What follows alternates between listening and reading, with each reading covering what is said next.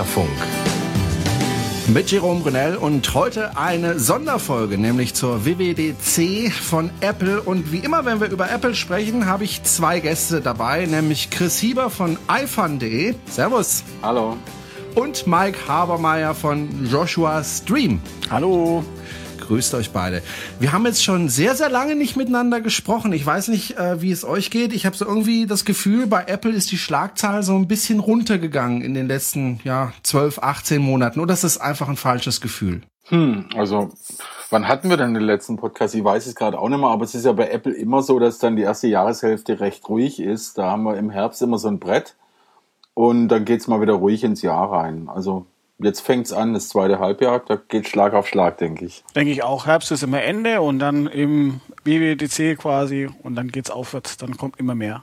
Im Vorfeld der WWDC wurden unheimlich viele Erwartungen äh, geweckt, vor allem von den Medien. Da würden jetzt, wer weiß, was für Geräte kommen, das Übliche halt. Äh, Apple TV und äh, die Uhr, die da unbedingt kommen soll und äh, neues iPhone es wurde überhaupt gar keine Hardware äh, vorgestellt, was mich persönlich jetzt nicht so überrascht hat. Äh, WWDC ist eigentlich äh, eine Veranstaltung für Programmierer.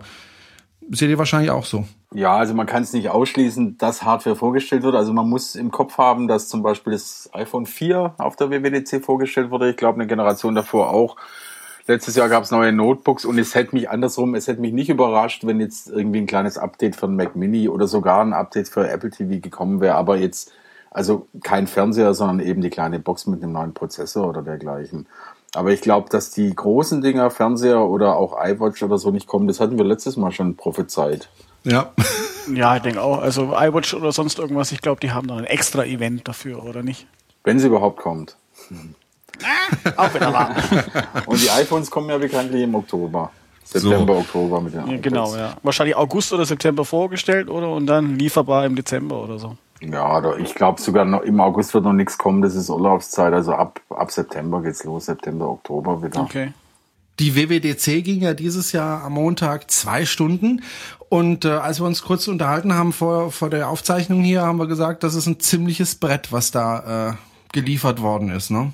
Ja, also auch wenn viele enttäuscht sind, weil es eben nur Software ist, nur in Anführungszeichen, also wenn man sich das mal vor Augen hält und wenn die das alles so hinkriegen, wie sie es angekündigt haben, dann ist es wirklich ein Brett, weil also eine Vielzahl der Funktionen auf die User längst warten und die man liebend gerne, liebend gerne auch nutzen würde, tagtäglich ab sofort angekündigt wurden zumindest. Und wir hoffen mal alle, dass es im Herbst dann der Fall ist und da ist die Funktionen, was sie da angekündigt haben oder die Sachen, die sie präsentiert haben, sind ja auch wohl nur ein Teil dessen, was sie wirklich auch gemacht haben.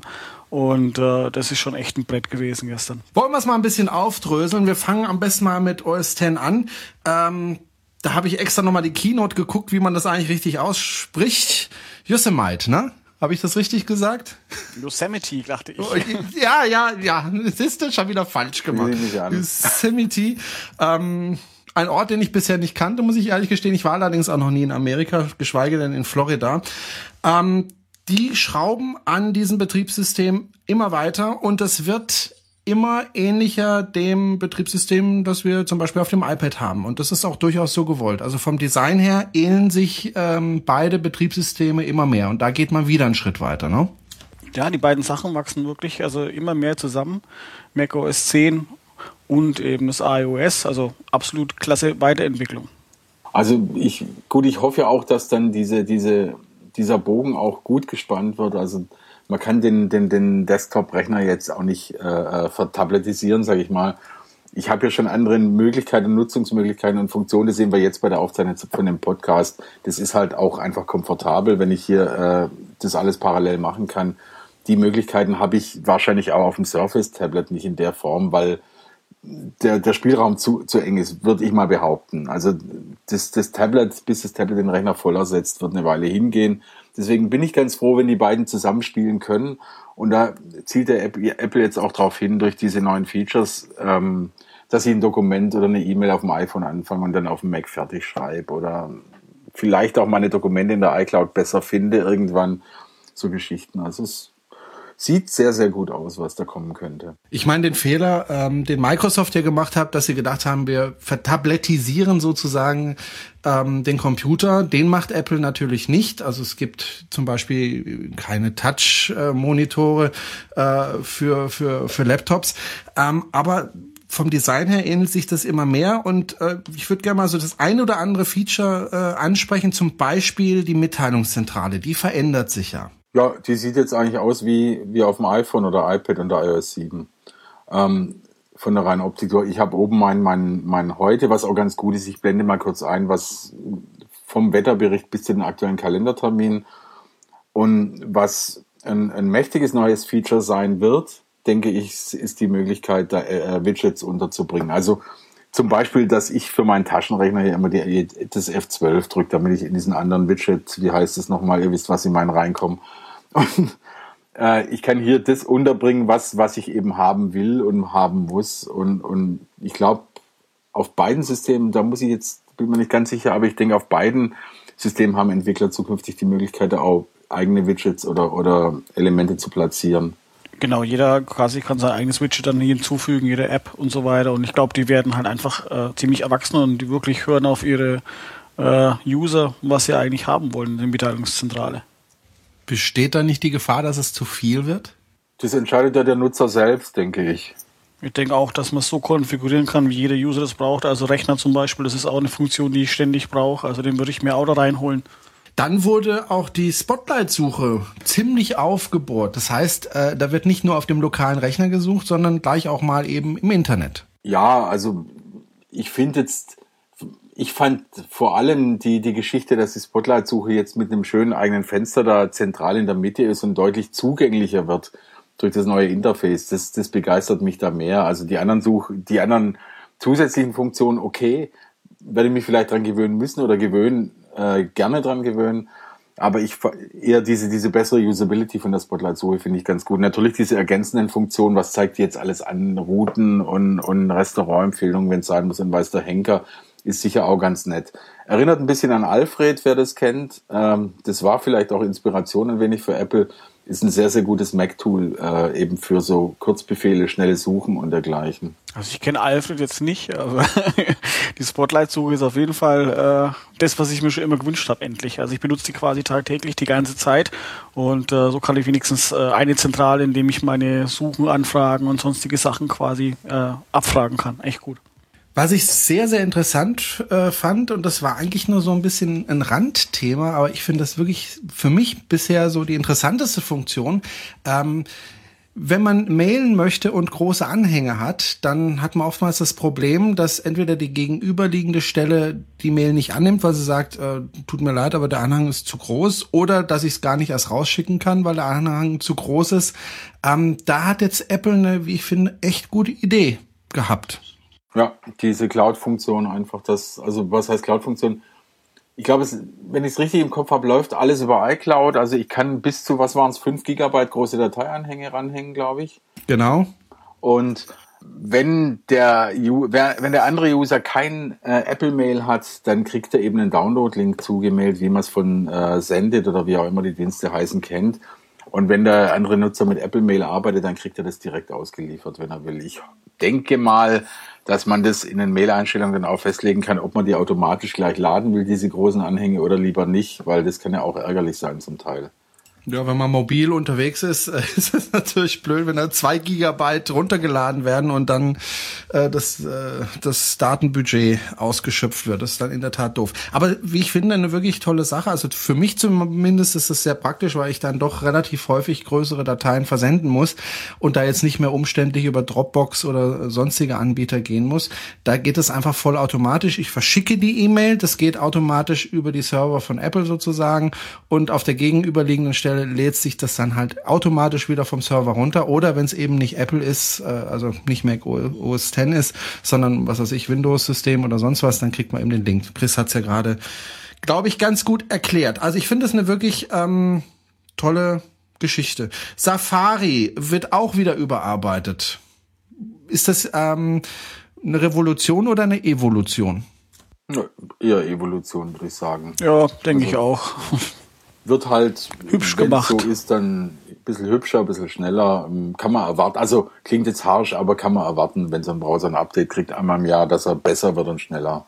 Ja, und dass es sich halt im Design anpasst von dem ganzen Oberfläche und so weiter. Also haut mich jetzt, das Safari hat mich jetzt nicht umgehauen, sondern ja, es hat die Features, die man endlich mal haben wollte, drin. Also was mich gewundert hat, die haben vor allem das Durchschimmern äh, besonders erwähnt, mehrfach. Ja, ist nett anzuschauen, aber eigentlich nicht ja, wirklich wichtig. Das ist eher ne? so ein Punkt, der mir Sorge bereitet. Ja, genau. Ich will, warum soll ich da was durchschimmern, wollen die wieder arbeiten? Aber lassen wir es lassen wir auf uns zukommen. Ähm, ich habe schon mit meinem Kollegen besprochen, ich hoffe nicht, dass wir dann Sonnenbrillen tragen müssen beim Arbeiten, weil die Fenster alle so hell sind. Aber da gibt's ja jetzt auch diesen Nachtmodus. dann können wir die Sonnenbrillen Stimmt, wieder abnehmen. Man kann es ja auch dunkel machen mittlerweile für die Dark People. Genau, äh, Nachtmodus. Das heißt, wenn ich also nachts an meinem Laptop arbeite, im Bett zum Beispiel, kann ich den Laptop so einstellen, dass es eben nicht mehr so grell hell ist äh, und kann dann einfach weiterarbeiten. Ich glaube, es heißt gar nicht Nachtmodus. Wie hieß es Dark Mode oder so? Und, und ich kann halt die ganzen Menüs ein bisschen dunkler stellen. Und dann gab es noch eine Funktion, äh, weiß nicht, ob wir darüber reden müssen, Markup. Ich habe es nicht so ganz verstanden, was das, was das soll. Also für mich ist das essentiell wichtig. Ja, das ist dann erklär mal. Evernote Sketch quasi ins System integriert. Also es gibt, genau. ich bin auch so ein Typ, der das gar nicht nutzt und denkt dann manchmal, wenn ich so einen Pfeil, also ja, ich, ich, ich schicke dir eine Wegbeschreibung, will da einen Pfeil reinmalen. Und wenn ich so einen Pfeil dann bräuchte, dann, ah nee, das ist mir jetzt zu viel Act, ich schreibe es lieber im Text.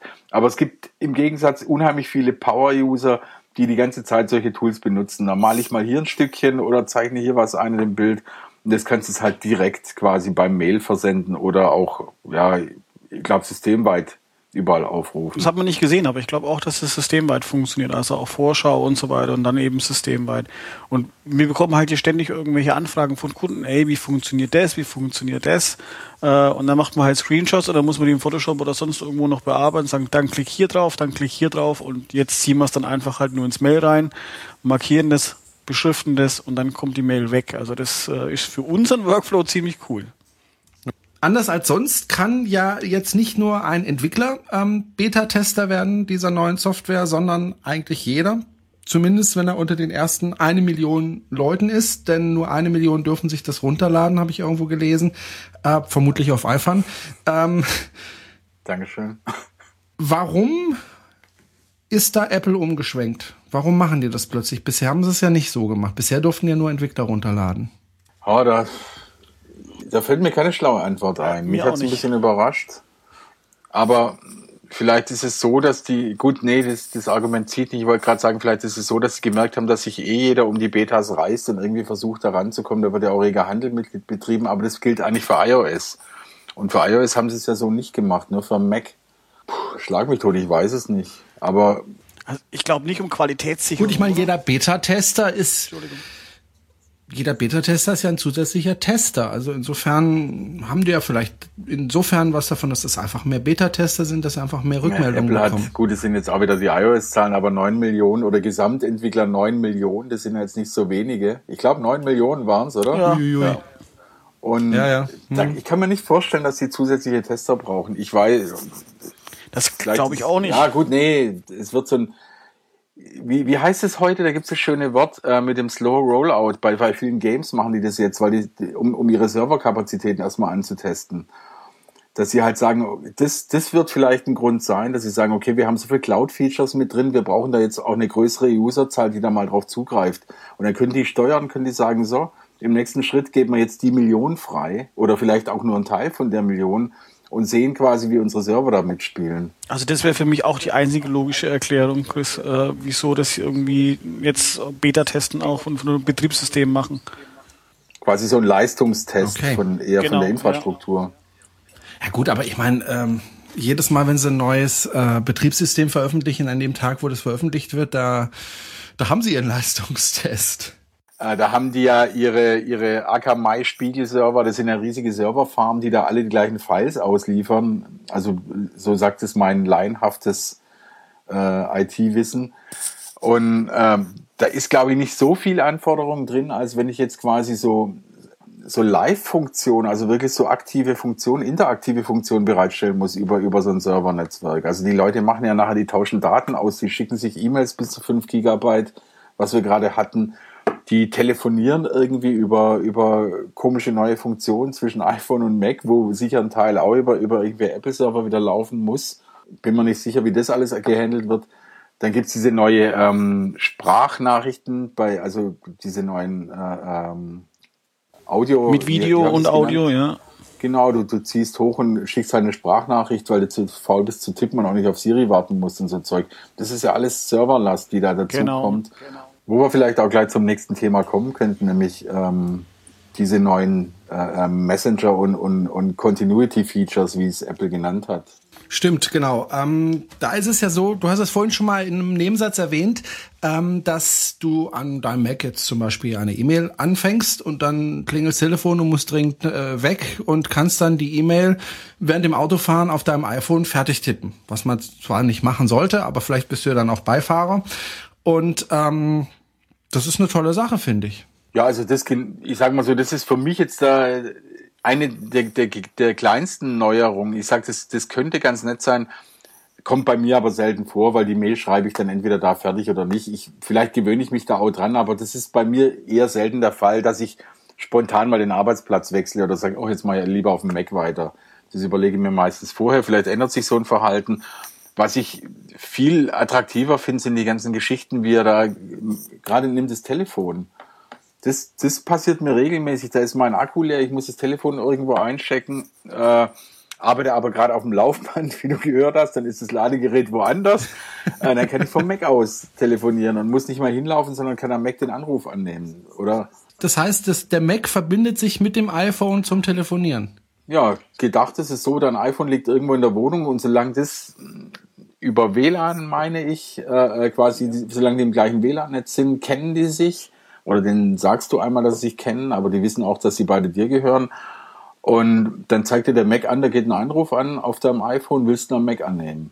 Du kannst genauso auch vom Mac aus einen Anruf einleiten. Und aus jeder Webseite heraus, aus Safari oder sonst irgendwas dann quasi, ne? Genau, genau. Das ist ein Feature. Genauso, ich meine, wir kennen es ja jetzt schon von iMessages.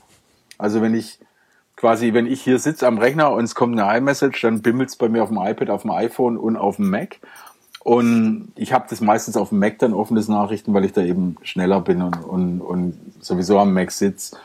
Und da hatten, hatte Apple am Anfang ja relativ viel Probleme. Da haben sie auch, äh, da hat mit der Synchronisierung zwischen den Geräten hat es nicht so funktioniert. Das ist inzwischen sehr, sehr exakt bei mir. Also ich hoffe bei allen, aber bei mir fällt es auf, dass es mir teilweise sogar gelingt, wenn da kommt eine iMessage und wenn ich dann bei Mac die App aufrufe, dann bricht sogar der Nachrichtenton ab auf dem iPhone, weil das iPhone schon merkt, hey, der liest sie am Mac und macht auch die Meldung gleich weg. Also das funktioniert super.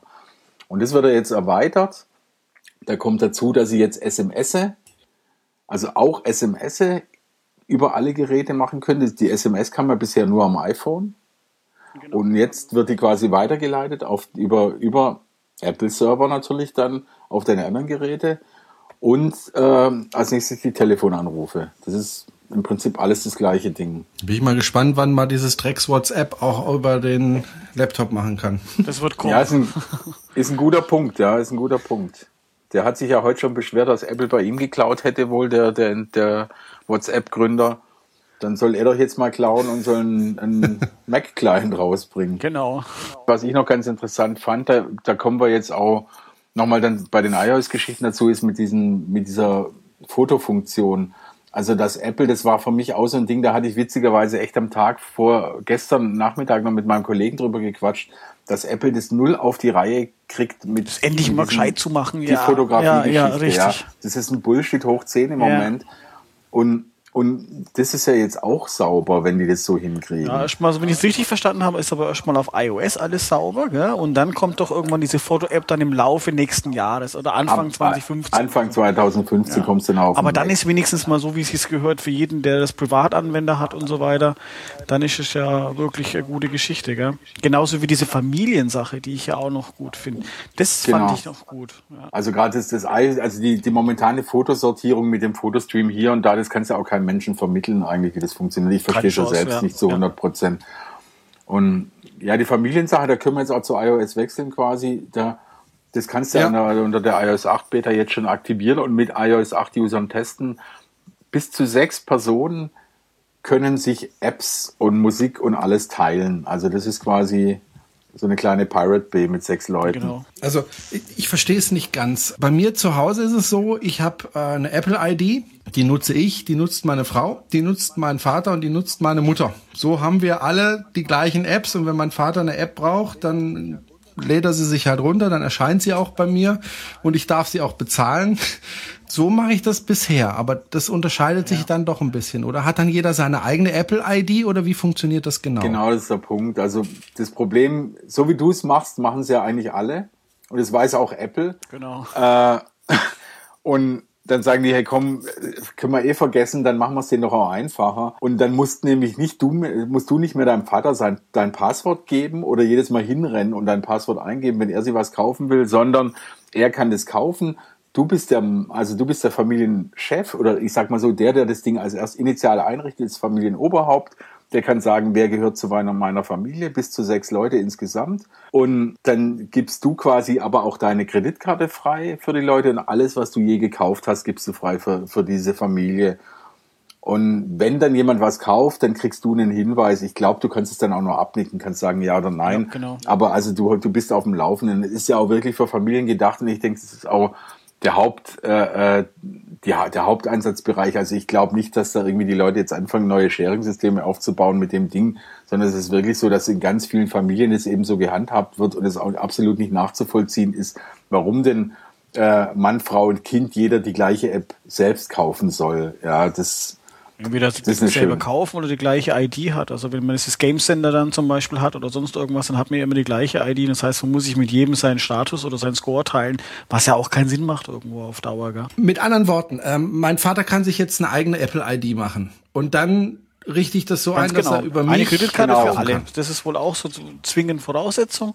Äh, wenn ich das so richtig verstanden habe gestern bei der Präsentation, eine Kreditkarte, sechs Leute oder sowas, also wahrscheinlich sechs Apple IDs und dann kann man das äh, einstellen, ja. Ja, also ich bin, da bin ich mir aber nicht hundertprozentig sicher, aber ich habe es so auch so verstanden, dass quasi der eine dann den Ton angibt. Das heißt, du kannst nicht die Apps mischen oder so. Also ich dachte, dass halt nur quasi das Familienoberhaupt sagt, oder der, der Organisator sagt, hier sind meine Apps, hier ist meine nee, Kreditkarte. Nee, nee, nee, du kannst auch wirklich sagen wohl, also meine Frau kann einfach Apps runterladen, das wird dann von der App abgezogen, aber die Kinder haben eine spezielle Kindersperre, was wohl auch in dieser ähm, wie nennt sich das, äh, Kindersicherung quasi mit drin ist, dass da erstmal wirklich die Bestätigung eines Elternteils her muss. Ja, das ist klar. Nee, ich meinte nur, dass jetzt nicht irgendwie quasi zwei Leute, die beide schon einen App-Bestand haben können, sagen, wir schmeißen unsere zusammen. Ah, so das stimmt. Da kann es, glaube ich, gibt es nur einen, der wirklich den Bestand dann quasi bestimmt. Von dem wird es dann hergenommen, ja. Okay, genau. Aber an sich ist eine super Sache. Wobei, wie gesagt, dein Vater hat bisher auch schon eine Apple-ID haben können, eine eigene weil die Apple-ID ja unabhängig von dem Store sein kann. Also du, mein Vater hat auch eine eigene Apple-ID, der macht seine Mail und alles selbst. Das Einzige, was bei ihm auf dem Rechner läuft, ist quasi meine Apple-ID für den Store, dass er die Apps mitverwenden kann. So, so. Ich bin mal gespannt, wie das wird. Also ich glaube, das, das versteht man erst richtig, wenn man es tatsächlich auch Sinn, glaube ich. Also, Entschuldigung, wenn ich dir unterbreche, aber ich finde das äh, eine Geschichte, die zeigt, dass Apple wirklich auch diesmal auf seine Anwender gehört hat, oder? Ja, mit Sicherheit. Und ähm, es ist aber auch so, da müssen wir, äh, weißt du, weil du gerade so, so gesagt hast, es ist auch nicht illegal. Also ich sag mal so, wenn die Rechner alle mir gehören, das ist tatsächlich der Fall, weil mein Vater kriegt immer meine alten MacBooks, dann äh, Überall gleich. Wie dann bei mir. ist es mein Rechner und ich darf meine Meine Mutter Apps hat mein iPad 1. Äh, ich habe es jetzt nicht im Kopf, wie viele Geräte verteilen. Nee, das passt ja, schon. Das Apple ja mischt sich dann da irgendwann ein und sagt, nee, jetzt hast du mal genug Geräte, also entweder gibst du was frei oder das war's dann. Das weiß Apple schon, ist ja auch okay, glaube ich, ja. Also bei mir werden die Geräte wirklich bis zum Exzess genutzt. Also erst nutze ich sie, dann kriegt's meine Frau, dann kriegt's mein Vater und dann kriegt's meine Mutter. Und so wird das alles durchgereicht und eben alles über meine ID und das wäre schon schön, wenn äh, das so ein bisschen weg davon käme. Also da bin ich wirklich sehr gespannt. Aber ich glaube, da muss man wirklich erstmal abwarten, wie das dann tatsächlich konkret aussieht. Ich weiß nicht, Chris, hast du ähm, schon das äh, runterladen? Ich habe es runterladen können, aber äh, also du kannst doch nicht viel machen im Moment, weil ähm, Apple hat jetzt halt so nach und nach den, die, diese, diese wesentlichen, die großen neuen Funktionen sind alle noch nicht lauffähig. Also die, die gerade äh, diese Continuity Features, dass du Tele da müsstest du auf dem Mac zum einen auch das neue Betriebssystem haben, das habe ich nicht drauf. Wir haben es jetzt mal auf dem iPhone. Ich bin da auch immer sehr vorsichtig, weil äh, die erste Beta, da, da bist du ja froh, wenn es überhaupt funktioniert. Ne? Da warten wir noch ein bisschen. Also Release wird halt im, im denke ich mal, September, Oktober sein und dann für alle und dann, dann funktioniert es hoffentlich. Ja, hoffentlich besser als damals iOS 7 am Anfang, weil das war dann doch ein ganz schönes Gestochere, finde ich. Mit der Meinung bist du wahrscheinlich nicht ganz alleine, ja. Mhm. ja. Das war das erste Mal, wo ich mich wirklich über Apple geärgert habe, weil die Software einfach nicht stabil war. Inzwischen läuft's, Gott sei Dank. Ganz große Modeerscheinungen hat äh, Apple jetzt auch aufgegriffen. Das sind diese Gesundheits- und Fitnessgedönse. Ja, jeder muss seine Schritte messen, jeder muss sein Gewicht eingeben oder messen, jeder muss äh, sämtliche Blutdrücke und Pulse messen. Apple hat auch darauf reagiert und das dann auch direkt ins Betriebssystem integriert. Ich sehe das sehr positiv, diese, diese Geschichte. Wir haben halt relativ viel viel von dem Zeug schon getestet und ich muss sagen, ich bin ja jetzt auch nicht der sportlichste Mensch. Äh, mir bringt es was. Also ich, ich nutze das Zeug gern, um so eine, eine gewisse Kontrolle zu haben. Ich habe so ein Tagesziel an Schritten und so und will das auch rauspowern. Und jetzt habe ich gerade von, von Garmin so ein Gerät im Test. Die haben ein, da laufen halt immer so Challenges, also Wettbewerbe mit irgendwelchen Usern weltweit, wo du halt das spornt schon an, ein bisschen mehr zu tun, als, als nur am Rechner zu hocken und Bier zu trinken. Also ich bin auch der Meinung, dass es ziemlich gut ist. Zumal auch wirklich, glaube ich, der Trend dahin geht, dass die Leute immer mehr gucken, bin ich gesund, ernähre ich mich gesund, bewege ich mich dann doch genügend und so weiter. Und da muss Apple auch mit einsteigen. Ja gut, Mike, du rennst ja auch jeden Tag einen Doppelmarathon, ne? Ja, aber das ist auch, äh, ich glaube, das ist jetzt natürlich, es kommt als Modeerscheinung rüber, aber ich glaube, viele Leute nehmen jetzt einfach wahr, dass wir da völlig neue Möglichkeiten haben in dem Bereich, die, die davor nicht gegeben waren. Und das macht das Ganze interessant. Das ist wie wenn es irgendwann äh, äh, Snowboards gab oder, oder neue Laufschuhe, neue äh, Techniken bei Laufschuhen oder so. Dann da haben, hat sich halt die Sparte dafür interessiert. Und jetzt gibt es auf einmal für die, für die breite Masse die Möglichkeit, irgendwie ganz anders mit, mit diesem Thema umzugehen. Gesundheit und Fitness. Und, und auch viel bequemer umzugehen. Also bequem trotz, trotz Aktivität.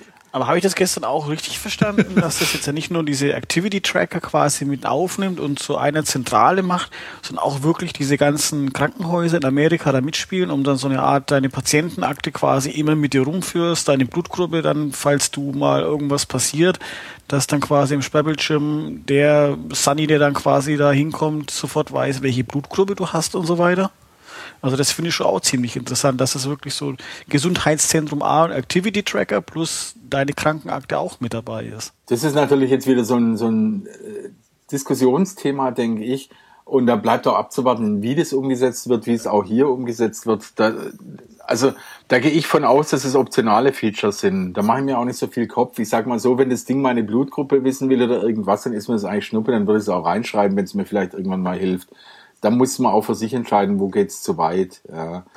Immerhin äh, sehe ich ja hier noch, was ich eingebe oder kann ich hier festlegen, was ich eingebe. Ist ja nicht so wie bei dem Chip auf der Gesundheitskarte, wo ich nicht mal weiß, was der Arzt da drauf speichert. Und wie, wie das Ganze dann umgesetzt wird, also ich finde sowohl bei, bei diesem äh, Thema als auch bei der Heimautomatisierung, was Apple ja auch angekündigt hat, war es auch dringend nötig, dass da irgendwas Zentrales kommt, weil mir geht es in beiden Bereichen, ich habe in beiden Bereichen bin ich relativ äh, äh gut besetzt. Und mir geht's furchtbar auf den Keks, was ich da, wie viel Apps ich da quasi parallel nutzen muss, äh, wo ich auch gesagt habe im, Vorfeld schon, da fehlt einfach die Schnittstelle, die Apple jetzt geschaffen hat, dass die Entwickler sagen können, komm, hier gehen wir mit rein, hier spielen wir unsere Ergebnisse rein und der Nutzer hat's dann bequem. Das ist die falsche Denke, wenn man sagt als Hersteller heute, ich will denen nur mein Zeug verkaufen und ich will nicht, dass sie das mit der Konkurrenz, Konkurrenz kombinieren können. Ich glaube, so kommst du nicht weiter. Man muss offen sein, man muss sagen, der, der Nutzer nimmt das Beste und ich muss ihm die Möglichkeit geben, meins eben auch in die, in dieses besten Team, eben in diese äh, Health App oder nachher auch diese äh, Home, wie hieß es? Heimautomatisierungs-App mit reinzunehmen eben. Aber man weiß noch nicht, welche Protokolle da wirklich unterstützt werden, weil es gibt ja zum Beispiel eines, nennt sich SetWave. Da sind ja ziemlich viele Home Automation Sachen da mit drin, die wirklich auch schon, da kannst du wirklich dann eine App nehmen und äh, kannst ziemlich viele damit wirklich steuern. Da hat sich Apple noch nicht ausgelassen oder machen die das quasi äh, ihr eigenes Protokoll? So wie ich es verstanden habe, ist es genau andersrum. Die Apple sagt, wir machen, wir geben eine Schnittstelle raus und ihr könnt ihr könnt darauf zugreifen, ihr könnt über die Schnittstelle mit uns sprechen. Also das war mein Verständnis von der Geschichte. Die sagen halt, okay, die haben jetzt für uns relevant sind die Beispiele, was war drin? Withings, NetAtmo und Philips Hue. Ich glaube, das waren die drei wichtigsten ja, für, für Europa, die auf der Liste waren. Dass die drei, wo du jetzt schon mal drei Apps auf dem iPhone hast, weil du willst, habe ich Withings gesagt? Ich glaube, die, sind, naja, die sind bei Gesundheit mit drin. Stimmt. Ähm, aber nehmen wir NetAtmo äh, mit Wetter und, und Regenmesser und Philips Hue im Licht. Und dann habe ich eben eine App, die, über die ich beide steuern kann. Es gibt sowas schon als, als, als von Drittanbietern, aber Apple wird wahrscheinlich die Macht haben und auch die, die Mittel, da eine vernünftige Schnittstelle aus, an, äh, anzubieten, die einfach ein bisschen mehr auch zulässt und eine bessere Integration garantiert. Als Beispiel nehme ich da immer Passbook her. Das, ich weiß nicht, ob ihr das benutzt. Ja, ich benutze schon ab und zu mal, ja. Wegen Fliegen und so weiter, ja das fun funktioniert traumhaft. Also wenn du mit, mit Air Berlin einen Flug buchst, dann kommt halt in der Bestätigungsmail unten, willst du, äh, äh, Air Berlin als Beispiel, willst du deine Boardingkarte zu, also nach dem Einchecken zu Passbook hinzufügen, klickst du drauf und dann, dann gehst halt an den Flughafen und musst bis oben aufs Ding drücken und auf dem Sperrbildschirm hast du das, das, das, den Boarding Pass. Und du musst nicht erst anfangen, wo ist die Air Berlin App und wo war da nochmal der Boarding Pass drin und stehst blöd an dem Counter rum. Und genauso wie sie das eigentlich relativ gut hingekriegt haben, da ist ja inzwischen auch äh, Payback, heißt das, Payback, der Punktesammler, gell? Ja, ja, genau. Mit drin, da geht dann auch, ich habe das irgendwann mal installiert zum Testen und dann geht jetzt halt jedes Mal, wenn ich am Real vorbeilaufe, äh, habe ich irgendeinen so Payback-Gutschein auf dem Bildschirm. Und also es funktioniert. Und wenn sie das jetzt mit diesem Heimautomatisierungsding und auch mit diesem Gesundheitsding auch ein bisschen zentral regeln können, ist natürlich auf der einen Seite wieder so eine Monopolgeschichte, sehr streitbar. Auf der anderen Seite ist es halt auch bequem. Ich denke, das ist schon insofern ein Fortschritt. Wir haben ja, was zum Beispiel Heimautomation betrifft, sehr, sehr viele Anbieter. Und wenn die sich jetzt einfach alle zertifizieren lassen, dass man das mit seinem iPhone bedienen kann, äh, dann gibt's eben nicht diesen Wust von, von, von Apps, die man da nutzen muss, um eben diese Heimautomation zu machen. Und man weiß dann auch nie, funktioniert das wirklich richtig und, und funktioniert das gut. Also gerade Philips Hue zum Beispiel bin ich mit der App eigentlich nicht wirklich zufrieden gewesen. Ähm, da habe ich irgendwie das Gefühl gehabt, da waren Leute dran, die also von App-Programmierung nicht so wahnsinnig viel Ahnung hatten, ähm, auch wenn sie sich so langsam verbessert hat. Und ich denke, solche Geschichten das gehören dann der Vergangenheit an. Insofern finde ich das eigentlich eine ganz, ganz interessante Geschichte, dass, dass eben die Heimautomation jetzt auch Thema ist bei. Genau, deswegen glaube ich, mussten sie es auch mitmachen, weil Google da auch vorgeprescht ist und äh, Nest, glaube ich, heißt die Firma, gekauft hat, oder? Und ja, was ich halt vermisst habe gestern bei dieser Home Automation, dass irgendwo mal eine App gezeigt worden ist, wie es überhaupt ausschaut, wie es konfigurierbar ist oder sonst irgendwas. Ja, hat mir auch gewundert, also ich hätte auch bei dem, bei dem Healthbook oder Health, wie es jetzt heißt, erwartet, dass Apple da gleich mal mit Nike und, und Withings meinetwegen ankommt und sagt, Jungs, guckt mal, so läuft es hier und jetzt macht mit. Aber abwarten. Ja, ich denke, das war halt wirklich auch, das, das, das war echt eine Masse, was da gestern kam. Ich glaube, die hätte vier Stunden wahrscheinlich präsentieren können. Ne? Es war heftig. Also ich habe ja nebenher geschrieben und ich muss sagen, ich habe ich habe noch nie so Probleme gehabt, überhaupt irgendwie mitzukommen. Und äh, dann, dann, und die waren ja auch schnell, die haben das da runtergehauen, Punkt für Punkt. Das war echt, also Hut ab auch vor den Präsentatoren, weil das musste auch erst mal bringen. Ja, absolut. Auch Präsent gestern echt ziemlich gute Präsentation, ja. fand ich, ja. Es war die beste seit langem, ja. Absolut. Ja. Manchmal muss ich grinsen, äh, wenn neue Sachen bei Apple vorgestellt werden. Ähm, ich weiß noch, als die Videotelefonie über das iPhone kam, da dachte ich, naja, das habe ich schon drei, vier Jahre vorher schon gemacht mit dem HTC-Modell, mit dem MDA Pro. Ich weiß nicht, ob ihr das Gerät noch kennt. Ja. Nee, kennt ihr das? Nee. Wer ist HTC? also wir hatten ähm, bis zum iPhone, der, mein letzter war dieser, wie hieß der, Oxid oder so. Weiß ich nicht mal. Ich hatte ein MDA Pro. Das war so ein Teil, das sah aus wie ein geschrumpftes Laptop. Den konntest du aufklappen, konntest den Bildschirm um 180 Grad drehen und wieder zuklappen, dann hattest du ja ein dickes iPhone oder du hast es einfach nur aufgeklappt, dann hattest du so ein richtiges Ach so wie der Nokia Laptop. Communicator in etwa. Genau, so ähnlich. Ähm, und nicht ganz so klobig und wie gesagt, den Monitor konnte man umklappen so, und dann wieder draufklappen, so dass du gar keine Tastatur mehr hattest und trotzdem mit dem Ding, also mit Touchscreen und allem, äh, da war halt nur der Fehler, da war halt Microsoft drauf. Ähm, Jedenfalls konnte man mit dem Ding auch schon Videotelefonieren und zwar wirklich viele Jahre bevor äh, Apple damit rübergekommen ist. Jetzt kommen sie mit ähm, der automatischen äh, Funktion, Wörter fertig zu schreiben oder sogar ganze Sätze. Also das ist ja jetzt auch nicht wirklich neu. Habe ich auch irgendwo schon mal gesehen. Ich weiß bloß nicht mehr, wo das war. Ich glaube sogar auf meinem Nokia, ich glaube S90 hieß es. Ich glaube auch, ja.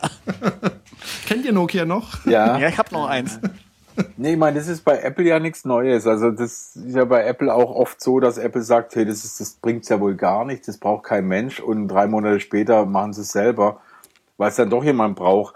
Und vor allem tun dann so, als wäre das jetzt die wahnsinnige Innovation und unglaublich und grandios. Ja. Und amazing. amazing. Amazing, amazing. Aber äh, ich sag mal, solange sie es gut und besser umsetzen, ist es okay. Also das ist genau, gerade das alte Beispiel mit dem Windows Mobile. Das war dieser HTC irgendwas, den wir da hatten, mit Stift zu bedienen, mit so einem weichen Touchbildschirm. Und es war halt alles langsam und schlimm und, und furchtbar. Und dann kam das iPhone, es war schon ein Hammer im Vergleich dazu. Da konnte man eigentlich nicht mehr sagen, dass es die, der gleiche Gerätetyp ist. Und wenn so eine Innovation stattfindet, ist es absolut okay. Übrigens, ähm, dieses äh, MDA Pro hat sich dann verabschiedet, indem äh, ich auf meinem Motorroller unterwegs war Richtung Ludwigsburg und äh, mir das aus der Tasche gerutscht ist und dann schaute ich nach hinten, sah da mein MDH Pro herumfliegen, direkt dahinter ein Polizeiauto, der mich dann auch gleich angehalten hat. Aber ich war dann so dermaßen angepisst, dass halt das Ding hat 400 Euro oder so damals gekostet. Oh Gott. Äh, ich war so dermaßen angepisst, dass sie mich dann auch in Ruhe gelassen haben, als ich gedacht habe, okay, der ist eh schon fix und fertig, weil es jetzt schon das vierte Gerät war, das er kaputt gemacht hat. Aber das, ähm, ja, spielt jetzt nicht so die Rolle, sondern wir wollen noch mal gucken, was es sonst noch bei iOS 8 gibt. Äh, Tastaturen äh, können jetzt die Anbieter selber entwickeln und, und, und in ihre Programme reinmachen. Ist das so wichtig? Ja, ich glaube, für manche Apps ist das ziemlich wichtig, ja, weil dann viele ähm, Sachen bei den Tastaturen dabei sind, die man für zum Beispiel Spiele oder sowas nicht braucht. Also es ist mehr Flexibilität für die, für die Entwickler und von daher denke ich, ist es okay. Also da ist für mich Apple, Apple ist sehr streng schon immer gewesen und, und ich sage auch immer, ich hoffe, die bleiben auch ein bisschen streng und werden nicht allzu locker, aber es schadet auch nicht, wenn man sich ein bisschen flexibler gibt. Also man muss halt den, den richtigen Weg finden. Ich meine, bei anderen, wenn ich jetzt auf Android gucke, da ist es halt gerade andersrum. Da hat Google am Anfang gesagt, wir lassen alles offen und haben, jetzt siehst du ja, wo es hingeführt hat. Genau, jetzt wird nämlich wieder das Ganze äh, restriktiert, gell? Ja, ja, und vor allem aber auch die Beispiele, dass dann halt nichts mit nichts kompatibel ist und du halt Malware-Probleme hast und alles. Genau. Das ist ja nicht aus der Luft gegriffen. Die Statistiken gibt's ja wirklich, dass das, ich glaube, 97 Prozent ja, ja. aller äh, Malware für Mobilgeräte auf Android sind. Und natürlich, wenn Apple so offen wäre, dann wären die da auch. Das ist nicht nur, weil es Apple ist besser, sondern weil die halt dicht machen. Und es ist für mich aber auch ein Argument dafür, das ein bisschen dicht zu halten. Wobei sie jetzt sich ein bisschen öffnen, äh, was das Betriebssystem betrifft. Das heißt, die Programmierer haben jetzt mehr Zugriff auf das Gerät selbst. Beispiel die Kamera. Bisher konnten sie zwar auf die Kamera zugreifen, aber mehr auch nicht. Äh, irgendwelche Einstellungen in der Kamera oder darüber hinausgehende Dinge. Das ging bisher nicht, das wird sich jetzt ändern. Ich glaube, das war auch so ein Zeichen gestern, dass Apple sich da öffnet mit Widgets zum Beispiel oder eben auch, dass die Entwickler App-Bundles machen können und sowas. Also da, ich glaube, dass Apple da schon auch zugehört hat, seine Entwickler zugehört hat und deswegen sich teilweise öffnet. Aber ähm, ihre Programme oder ihre Apps werden sie immer noch genauso kontrollieren, wahrscheinlich wie vorher auch. Ich denke auch das komplette System, also es wird nicht so sein, dass man da quasi Risiken eingeht und, und, und potenzielle Schwachstellen öffnet. Man gibt denen mehr Möglichkeiten mit Sicherheit, aber auch bis in, in gewissen Grenzen.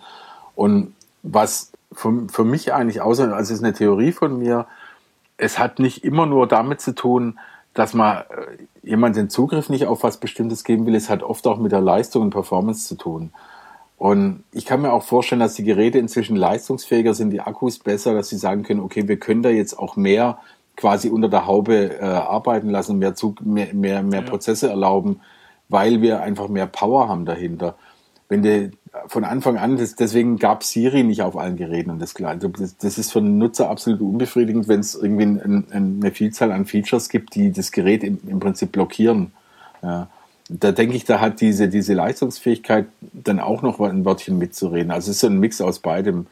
die Zügel ein bisschen lockerer lassen, mehr Komfort für die für Entwickler und am Ende auch den Nutzer, aber eben auch mehr Power, die, die genutzt werden kann. Okay, und was, was ist diese iCloud Drive? Wir hatten ja bisher auch schon eine iCloud, da konnte man seine Fotos äh, speichern, da konnte man auch Dokumente speichern. Was macht iCloud Drive jetzt äh, mit iOS 8 anders? Es wird erwachsen, glaube ich. Also das ist schon mal der erste Punkt an der Geschichte. Du hast einen Browser, du siehst auch wirklich äh, die Ordner, du kannst selber Ordner erstellen, du kannst sagen, welche Dokumente du da haben willst und so weiter. Also es ähnelt doch ein bisschen dem Finder, oder das ist das erste Mal, glaube ich, dass die iCloud so eine Art Finder bekommt. Also es wird erwachsen. Ne? Ja, das ist ja auch so ein Ding, wo ich auch gestern noch im Gespräch vor der Kino gesagt habe, das sind alles so Sachen, die, die, die ja von vielen Leuten kritisiert werden und wurden auch. Das, du kannst einem erwachsenen Nutzer nicht, also andersrum, ich muss es so, wie ich es gestern gesagt habe, das Beispiel aufziehen. Nehmen wir iTunes. Früher gab es MP3s und jeder hat so einen Folder mit MP3s irgendwo auf dem Rechner gehabt. Und da waren halt nach Band sortiert und weiß der Henker. Das fand jeder normal. Dann kam Apple mit iTunes und sagt, hey, das ist doch Schwachsinn, äh, dass ihr da mit den Ordnern rummacht. Hier ist iTunes. Schmeißt die Ordner weg, denkt nicht mehr dran, du verwaltest über iTunes. Fand ich eine geniale Lösung. Ist viel komfortabler, viel schöner. Mich jucken die Ordner heute nimmer, wo, in denen meine MP3s drin sind. Aber du kannst dieses Konzept nicht auf alles umsetzen. Weil wenn du jetzt produktiv arbeitest, sagst du, du, du schreibst Texte oder, oder bist Grafiker oder irgendwas, da willst du dir auch ein bisschen eine eigene Struktur schaffen oder musst eine eigene Struktur schaffen, musst mehr Flexibilität haben bei der, beim, beim Schaffen deiner Dateistrukturen. Und deswegen kannst du so ein Konzept nicht auf alles umsetzen. Für Fotos funktioniert es vielleicht im Privat oder im privaten Bereich sicherlich auch noch. Im professionellen Bereich denke ich auch schon, dass es schwieriger ist, so ein, quasi diese, diese, diese persönliche Ordnerverwaltung komplett zu streichen. Und das, deswegen haben viele Nutzer auch gesagt, das, das geht nicht, dass ich da irgendwo mein Pages aufmache und habe eigentlich gar keinen Plan. Äh, man hat es ja auch nicht deutlich gesehen, was da passiert.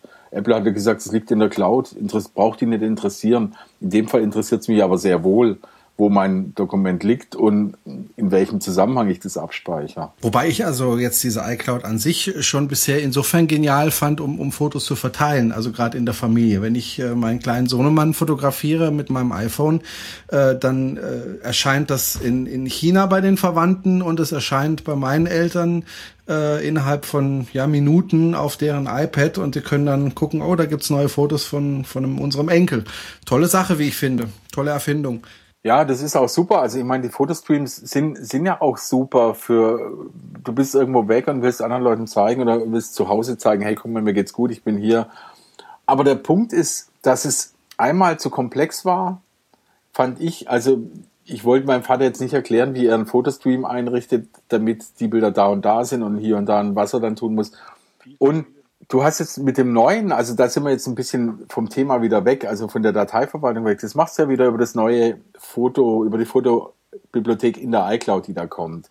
Dann wird es so sein, dass dich das gar nicht mehr jucken muss, was du mit deinen Fotos machst, weil all deine Fotos werden quasi in der iCloud gespeichert und alle deine Geräte haben Zugriff auf das gleiche Fotoarchiv. Du hast nicht mehr auf dem iPad und auf dem Mac ein unterschiedliches Fotoarchiv, wenn du das so willst. Bisher war es ja so, du hattest unterschiedliche Fotoarchive, konntest, wenn du, konntest optional den, den Fotostream für dich aktivieren und hattest dann, waren es die letzten 1000 Bilder oder so, frag mich nicht, aber nicht alle, ja.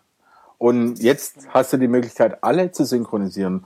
Darüber hinaus hast du weiter die Möglichkeit, das mit deinen, äh, Verwandten zu teilen, aber dann steuerst du gezielt, welche Bilder du, teilst und sagst hier, mach einen Stream für Oma und Opa und dann kommen eben die und die und die Bilder rein und so. Und beim, um nochmal zurückzukommen auf die Dateiverwaltung, mir ging es da halt drum, dass ich da ein bisschen mehr sehen will, was da passiert, wo die, wie die Dokumente liegen. Ich finde, weiterhin bei Fotos, bei Musik, wie ich gesagt habe, finde ich das alles gut. Da brauche ich keine Ordner und, und nichts. Ja, genau. Aber bei produktiven Geschichten ist es oft ganz hilfreich. Ja, gerade wenn man mit iWork oder irgendwie Pages oder sonst irgendwelchen Dokumenten zusammenarbeiten muss oder will, dann will man vielleicht auch mal eine Kopie davon erstellen oder irgendwas und dann demjenigen zur Verfügung stellen.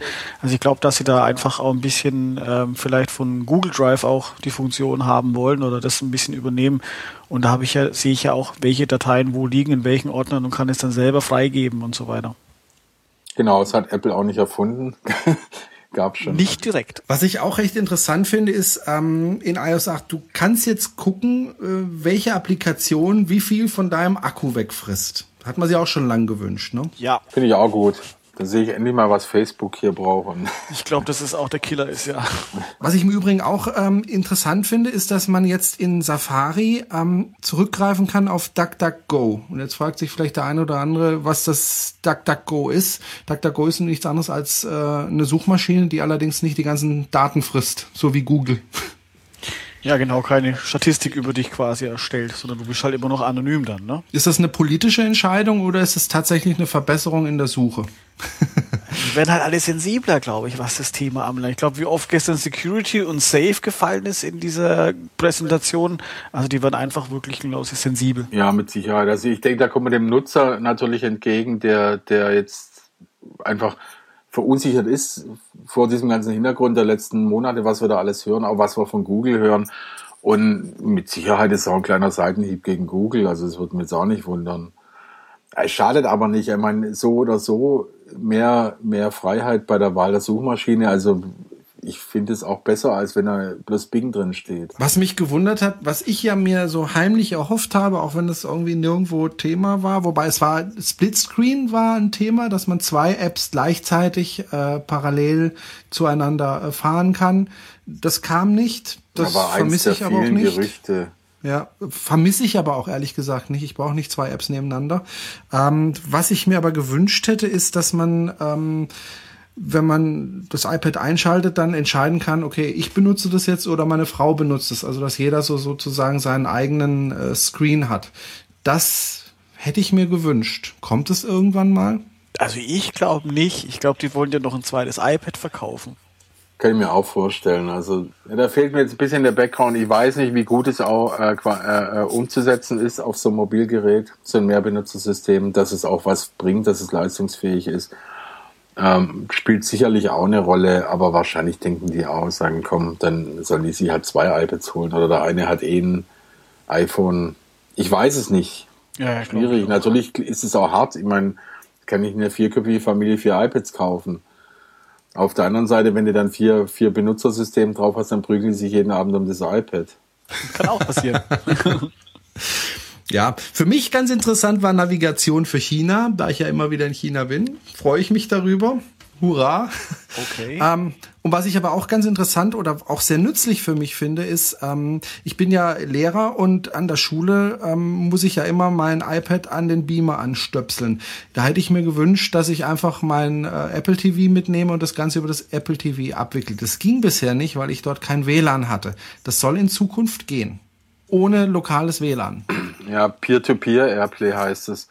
Ähm, hat Apple leider nur in einem Satz beschrieben, ist schon zu viel gesagt, erwähnt beiläufig.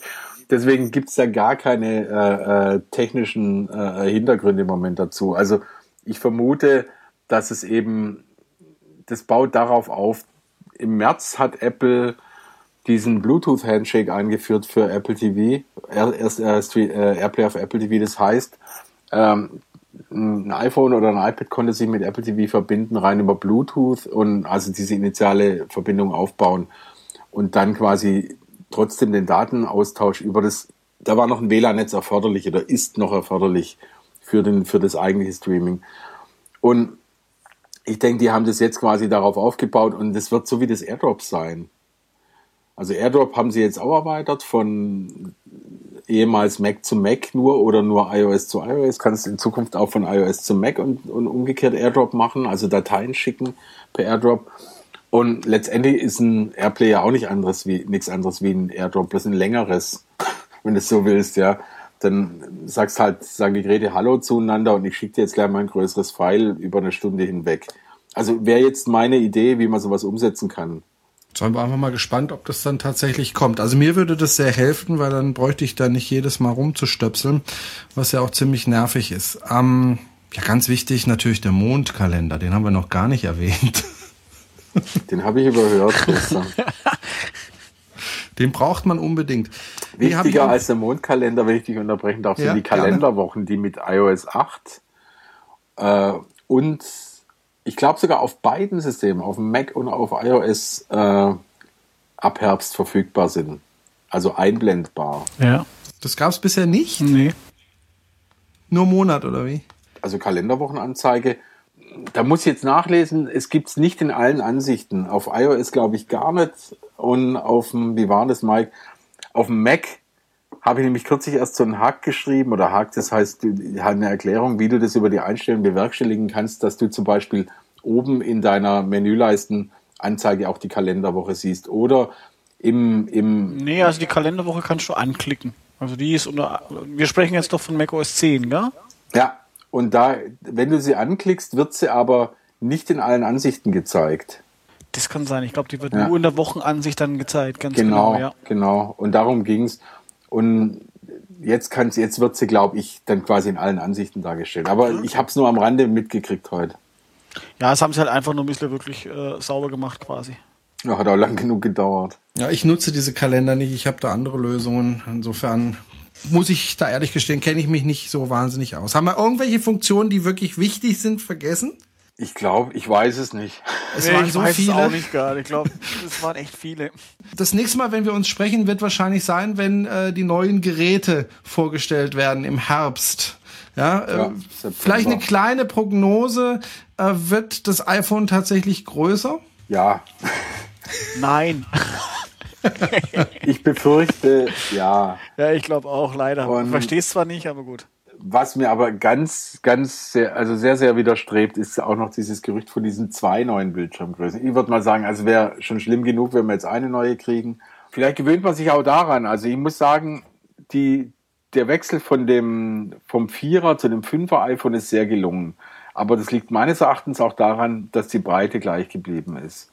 Und wenn die jetzt nochmal einen Schritt höher gehen auf 4,7 Zoll, dann wird es schon anstrengend, kann ich mir vorstellen. Also ich weiß nicht, ob ich das noch so gut finde nachher vom, vom, vom Handling. Und das wird, geht ins Tablet, in, in Tablet-Richtung. Ja. Und ähm, es ist auch von den Apps her einfach nicht mehr das, was es mal war, weil dann wird es halt immer willkürlicher, wie deine App dargestellt wird. Das wird dann irgendwie frei äh, angepasst. Apple hat zwar solche Funktionen ins äh, Entwicklerkit inzwischen integriert, dass man quasi so, so ich glaube, gewisse Vorgaben bloß macht, wie sich dann eine App ausbreitet auf einem größeren Bildschirm. Genau, du bist flexibel in deiner Breite und deiner Höhe. Also in der Größe mhm. des Displays kannst du quasi einfach nur anschauen und variieren. Sehr flexibel. Ja, aber das, ob das so toll ist dann.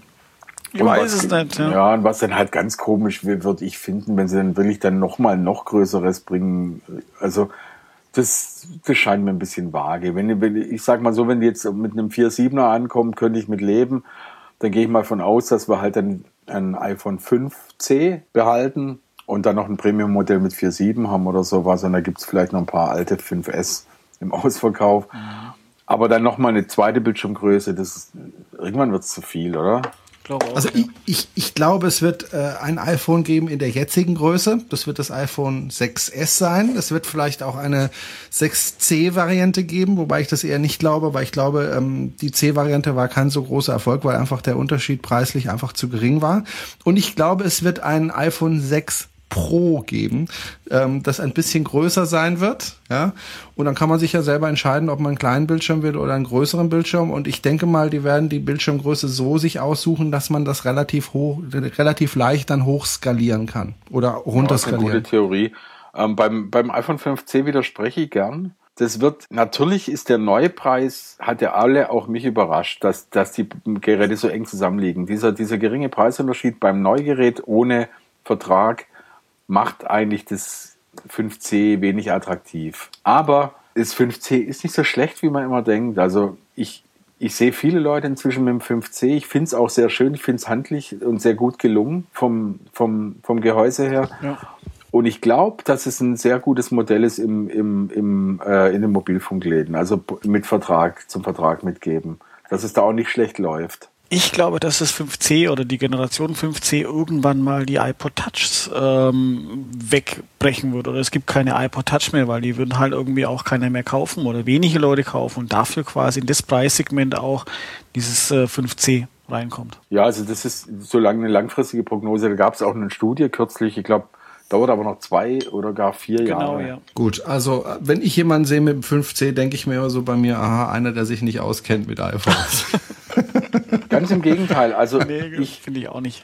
Ich, ich würde es eigentlich liebend gern haben. eigentlich gut, ich vermisse die Touch-ID dran, weil ich mich sehr, sehr dran gewöhnt habe. Aber ich muss sagen, vom, vom Gehäuse, ich von, vom, vom, vom, vom Design her gefällt es mir eigentlich besser als das, als das 5S. Und das neue von, von, der Haptik.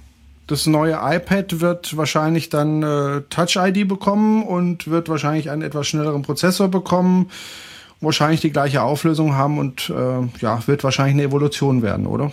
Würde ich so sehen, ja. Ja, ja, auf jeden Fall. Dann äh, die iMacs werden, das wird wahrscheinlich ähnlich sein, auch wieder schnellere Prozessoren, bessere Festplatten und so weiter. Wird sich wahrscheinlich auch nicht allzu viel ändern. Ja. MacBook Pro wahrscheinlich genauso, wird es keine Überraschung geben. Ähm, Apple TV ich wage es ja kaum anzusprechen. Also ein Fernseher von Apple wird es wahrscheinlich wieder nicht geben. Mhm. Wo ich mir aber vorstellen könnte, da, durchaus, dass es jetzt doch vielleicht noch eine iWatch geben wird. Wobei, vielleicht sagen sich auch, ach, sollen die doch ihre Uhren bauen? Die können sie ja dann bei uns anbieten über unsere Health-Applikation. Äh, Gutes. Genau, also ich kann mir keine Uhr vorstellen. Gut, wenn sie irgendwie eine, gut, eine coole Idee haben für irgendwas anderes, Okay, aber ich kann mir nicht vorstellen, dass Apple eine Uhr macht. Also ich halte das Thema iWatch völlig, äh, aber ich habe mich schon mal schwer getäuscht. Also vielleicht liege ich echt daneben.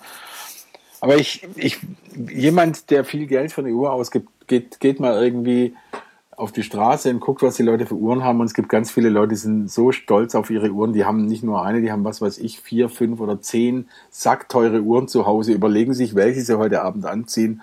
Und ich, ich halte es für sehr schwierig dass, dass es ein Großteil der Menschen, also es gibt auch Leute, die billige oder günstige Uhren haben, aber trotzdem auf ihren persönlichen Geschmack zugeschnitten.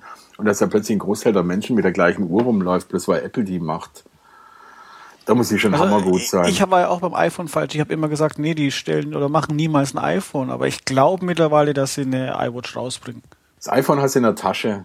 Gut, man legt schon mal gerne auf den Tisch oder so, aber du, es ist nicht so ein, es ist kein, Hast du schon mal eine Peple ausprobiert, Chris? Also diese Peple, finde ich, sind die einzigen ähm, Uhren, die einigermaßen funktionieren, die einigermaßen Sinn ergeben und ein guter Workflow auch da außenrum ist. Also das macht schon Sinn. Also ja. Ja, es macht Sinn, aber es ist für mich nicht das Gelbe vom Ei. Es ist für mich nicht das Ding. Guck mal, wie groß ist der, der, der Interessentenkreis bei diesen Smartwatches? Sie sind sehr gehypt vom Thema her, aber wer zieht die letztendlich an? Also wenn ich mir unsere Nerds hier angucke, ich hatte die, die Meta Watch, die habe ich einmal angezogen und wieder verkauft. Dann ein Bekannter von mir hat die Pebble, der hat sie ab und zu mal an, aber jammert immer, dass der Akku dauernd leer geht. mit der Galaxy kenne ich gar niemand. Und eine Stunde Akku oder nee, zwölf Stunden oder sowas, gell? Ja, die, diese Moto 360 wird sicher interessant, die da rauskommt. Also die könnte mal schön sein auch oder so, aber da ist das Thema schön wieder. Schön ist sehr subjektiv. Aber ja. ich finde ich finde halt an sich dieser Markt von Wearable Devices, also wie auch immer das ausschaut, ob es eine Brille ist, ob es eine Kontaktlinse ist oder eine Uhr oder sonst irgendwas, da wird Apple irgendwann mal einsteigen und ein, oder einsteigen müssen. Und ich glaube, da ist eine Uhr das Einfachste, um da einzusteigen. Ihr habt, nehme ich an, eine Armbanduhr, richtig? Nein. Nein. Okay, weil ähm, jetzt, na super. ähm, also ich wollte eigentlich sagen, unsere Generation trägt noch Armbanduhren. Äh, wenn ich dann mal gucke in meine Schulklassen oder so, da trägt eigentlich niemand eine ja, Armbanduhr. Ja, das sehe ich auch so. Ja. Ich Eben, die gucken auf ihr Handy. Ja, die gucken, wenn sie die Uhrzeit wissen wollen, auf ihr Handy und dann nehme ich sie ihnen weg, weil Handys genau, sind in der Schule nicht, nicht erlaubt. ähm, aber für, für dieses Zielpublikum wäre eine coole Uhr, die besondere Funktionen hat, durchaus eine Alternative zum Handy in der Tasche oder als, ja, als Beigabe zum Handy, als, als verlängerter Arm sozusagen. Ich könnte mir da vorstellen, dass es dafür durchaus einen Markt auch bei den jüngeren Leuten gibt, genau. die ja eigentlich überhaupt keine Uhren mehr tragen. Wenn es cool ist, also es muss halt wirklich was Besonderes sein, es muss besser sein als das, was die anderen Leute so rausbringen. Und ich glaube, wenn Apple das macht, dann kann da schon was draus werden. Da sind wir gespannt. Ja, ja. sind wir mal gespannt. Absolut. Gut, dann würde ich sagen, machen wir den Deckel drauf. Wohl wissend, dass wir wirklich nur einen Teil besprochen haben. Was wir zum Beispiel heute komplett weggelassen haben, ist die Entwicklerschiene. Es gibt eine neue Programmiersprache von Apple, äh, die das Ganze vereinfachen soll, um Apps zu programmieren. Haben wir jetzt komplett äh, unter den Tisch fallen lassen. Sehr bewusst. Äh, wir können nicht über alles reden. Wir wollen auch nicht über alles reden, weil wir wollen jetzt Feierabend machen. Wir haben das Feierabendbier vor der Nase und das wollen wir jetzt trinken. Ich danke ganz, ganz herzlich Chris Hieber von iFun.de fürs Mitmachen. Dankeschön. Und natürlich auch Mike Habermeier von Joshua Stream.